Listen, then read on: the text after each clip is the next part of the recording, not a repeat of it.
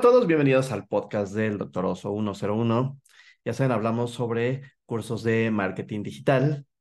Eh, Aquí está, aquí está, marketing digital, tecnología, neuromarketing, economía del comportamiento, generación de contenidos, otros temas.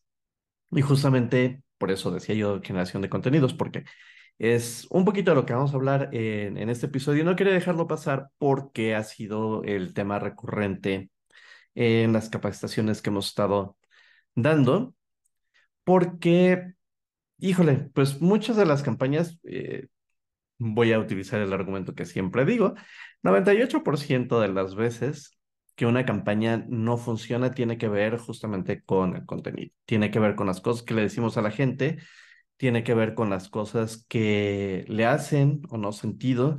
Y uno de los eh, problemas que tenemos se llama la fricción de marca.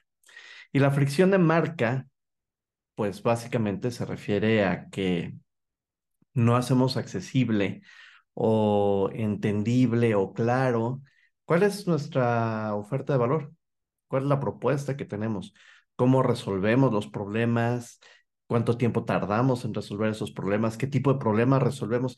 Casi siempre eh, hablamos sobre pues lo maravilloso que es el producto, algunas de las características que pensamos que es importante para la gente que sepan eh, sobre nuestros productos sobre o sobre el servicio, quizá hasta sobre las condiciones comerciales o inclusive hasta explicando el organigrama de cómo es que funciona la empresa y por qué es tan importante que la gente conozca pues, el organigrama cuando en realidad la verdad es que tampoco nos, nos interesa tanto. Y entonces, eh, y, este tema viene porque ayer eh, tomamos un curso, eh, una capacitación, saben que estoy en BNI. BNI es una red de networking, de negocios bastante grande, es una creo que de las más conocidas e importantes a nivel mundial. Y digo una de, porque hay muchísimas que hacen prácticamente lo mismo o tienen modelos muy similares. Y ayer hablábamos justo de ese tema, de cómo expresamos estas propuestas de valor, cómo hablamos de lo que hacemos dentro de la organización. Y mucho tiene que ver con que, pues muchas veces queremos contarle a la gente, pues, cómo se hacen negocios, lo importante que es hacer negocios, etcétera. Cosas que la gente ya sabe de entrada, ¿no? Pero lo que no saben es cómo, no saben por qué, o por qué es que funciona, o no, o no entienden eh, cómo funciona la metodología, cómo es que esta metodología los ayuda a hacer negocios, eh, etcétera, etcétera, etcétera. Y tiene que ver con esto que estoy contando, porque tratamos de contarles, pues, cuáles son las jerarquías, tratamos de contarles cómo es que funciona, pero no cómo nos funciona a nosotros o qué es lo que estamos haciendo para que funcione. Entonces, pues e, es, importante ir contando estas historias. Y ayer justo yo hablaba de eh, Matt Pollard, eh, Matt Pollard tiene un, un libro, eh, bueno, tiene dos, eh, referentes a cómo la gente que es introvertida puede hacer negocios o es mejor haciendo negocios, que es lo que hacemos como introvertidos, que ojo, no es lo mismo que ser tímido. La diferencia básicamente está en que un introvertido somos estas personas que estamos sobreestimuladas, ¿no? Y entonces tendemos a retraernos y entonces se considera como tímido, pero tímido es una persona que se siente incómoda en situaciones sociales y que tiende a, no participar o a no hablar, eh, etcétera. Entonces, una de las cosas que como introvertidos normalmente hacemos es observar, ¿no? Y algo que podemos hacer muy bien es justamente contar esas historias, contarle a la gente, por ejemplo, si vamos a, a explicarles la oferta de valor, pues hacer algún tipo de relación que la gente pueda empezar a pensar como hacemos en la comedia. Cuando escribimos chistes, la idea es eh, generar una imagen mental, ¿no?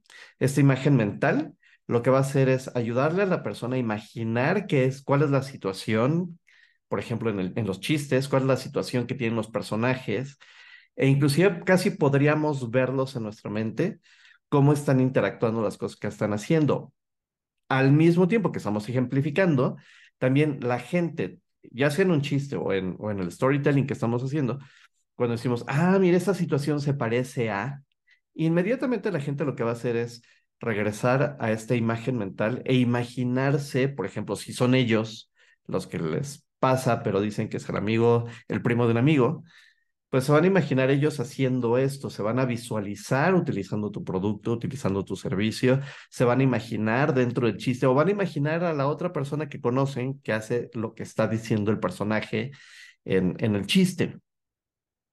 Y entonces esa es una forma más sencilla que tiene la gente de visualizar pues cuál es esta oferta de valor, qué es lo que puedes hacer por ellos, cómo lo puedes hacer por ellos e inclusive hasta la temporalidad de eh, cuánto tiempo tardarías en realizar eh, o en solucionar ese problema, ¿no? Entonces, eh, toda esta, todas estas cosas que se pueden hacer, inclusive podrían apoyarse de tecnología. ¿Cómo se pueden apoyar a, a partir de tecnología? Bueno, pues por ejemplo, a través de filtros de realidad aumentada. Si es que es posible, por ejemplo, eh, muchas marcas lo que hacen es no necesariamente venderte el producto a través de un tema de realidad aumentada, sino mantenerse en tu conciencia a través de un filtro que sea divertido y que a la gente pueda mostrarle, por ejemplo, eh, ¿qué haces? Eh, voy a poner aquí, ahí está, debajo del QR, voy a, ahí está, debajo del QR voy a poner estas ilustraciones de algunas aplicaciones, por ejemplo, de realidad aumentada, que se pueden empezar a utilizar o que utilizan algunas marcas y que le permita a la gente, por ejemplo, visualizar. En el caso de tiendas que venden muebles, por ejemplo, pues eh, pueden haber modelos 3D de los muebles, de, de, de las, algunas colecciones, a lo mejor todas, a lo mejor no todas.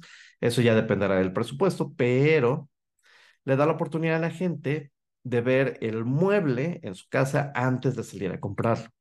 Y eso es un storytelling. Es una forma de decirle, mira, está este mueble, ve cómo se puede ver aquí, la gente se imagina, puede visualizar de mejor forma pues lo que está pasando con eso y decidir si va, lo compra o no. Eh, si hay de varios colores, bueno, pues eh, puedes eh, cambiar el, el, color del mueble a lo mejor, pero el chiste es que la gente pueda verlo. Y muchos años, hace muchos años, de repente empezó a ponerse de moda, ahorita está como que regresando, eh, con algunas marcas, por ejemplo, que puedes eh, poner tu mano enfrente de la pantalla o, este, o atrás del teléfono y puedes ver cómo se ve el reloj o las uñas, cómo se verían las uñas puestas en tu mano, eh, etcétera. Hay muchas cosas que puedes hacer. Y ahora, por ejemplo, Instagram lo está haciendo muchísimo más fácil para este, quienes creamos contenido, pues eh, de alguna manera un poco más fácil, sin tener que hacer tanta programación, este, poder generar estas eh, oportunidades de realidad aumentada sobre papel, por ejemplo, para hacer tarjetas de presentación eh, y que esas tarjetas de presentación cuenten o terminen de contar esa historia. Y entonces la gente puede regresar todas las veces que quiera y, y utilizar esa, animación todas las veces que pueda, que quiera y que se antoje. Entonces, pues irnos apoyando de la tecnología de manera creativa siempre es importante porque nos ayuda a comunicar mejor esas historias que les estoy contando que tenemos que empezar a hacer. Y pues bueno, eh, creo que eso era todo. Hay, eh, pues a lo mejor solamente decirles, hay tres plataformas importantes. Está Spark, que es la que utiliza eh, Meta está Effect House, que es la que utiliza TikTok. Y está, eh, se me escapa el nombre de la de eh, Snapchat, que creo que es la más fácil de utilizar. Este, Spark tiene sus cosas un poquito distintas.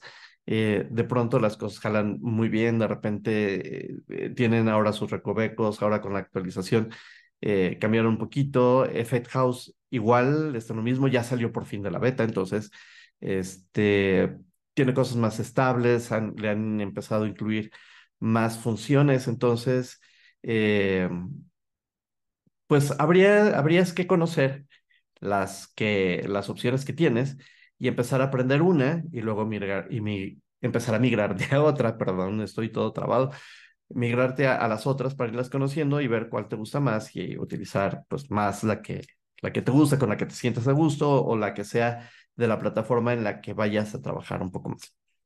Y pues nada, eh, muchísimas gracias por vernos y escucharnos en este episodio. Les voy a dejar los enlaces a las plataformas para que las vayan conociendo.